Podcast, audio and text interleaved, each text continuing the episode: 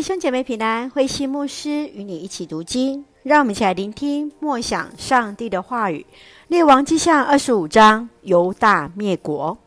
列王记下二十五章，也就是列王记的最后一章，记载了犹大最后被灭国的过程。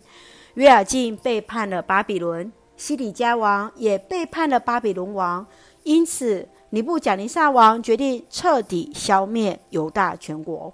我们看到，在这个过程当中，耶路撒冷城遭攻陷，圣殿、王宫被劫掠，以及被焚烧，城墙整个被拆毁，百姓被掳。我们来看这段经文与默想，请我们来看二十一节。这样，犹大人民被掳，离开了本国。犹大国的灭亡是从西底家开始，被掳到了巴比伦，城里饥荒，城墙被攻破。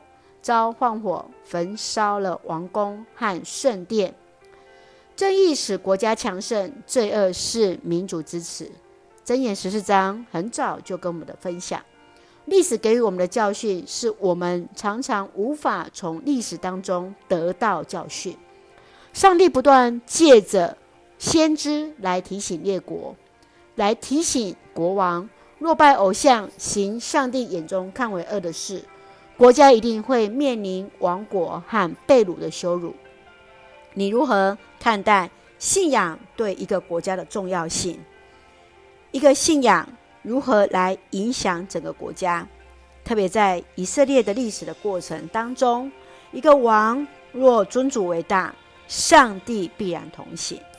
让我们一起用二十五章二十一节作为我们的金句，这样犹大人民被掳，离开了本国。求主来怜悯，来恩待，也作为我们的一个借镜，尊主为大。一起用这段经文作为我们的祷告。亲爱的天父上帝，感谢上帝与我们同行，保守我们一切平安。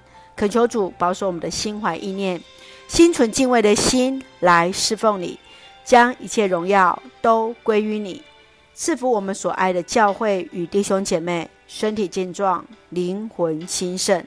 恩待保守我们所爱的国家台湾与执政掌权者，满有上帝而来的智慧与主的同在，成为上帝恩典的出口与众人的祝福。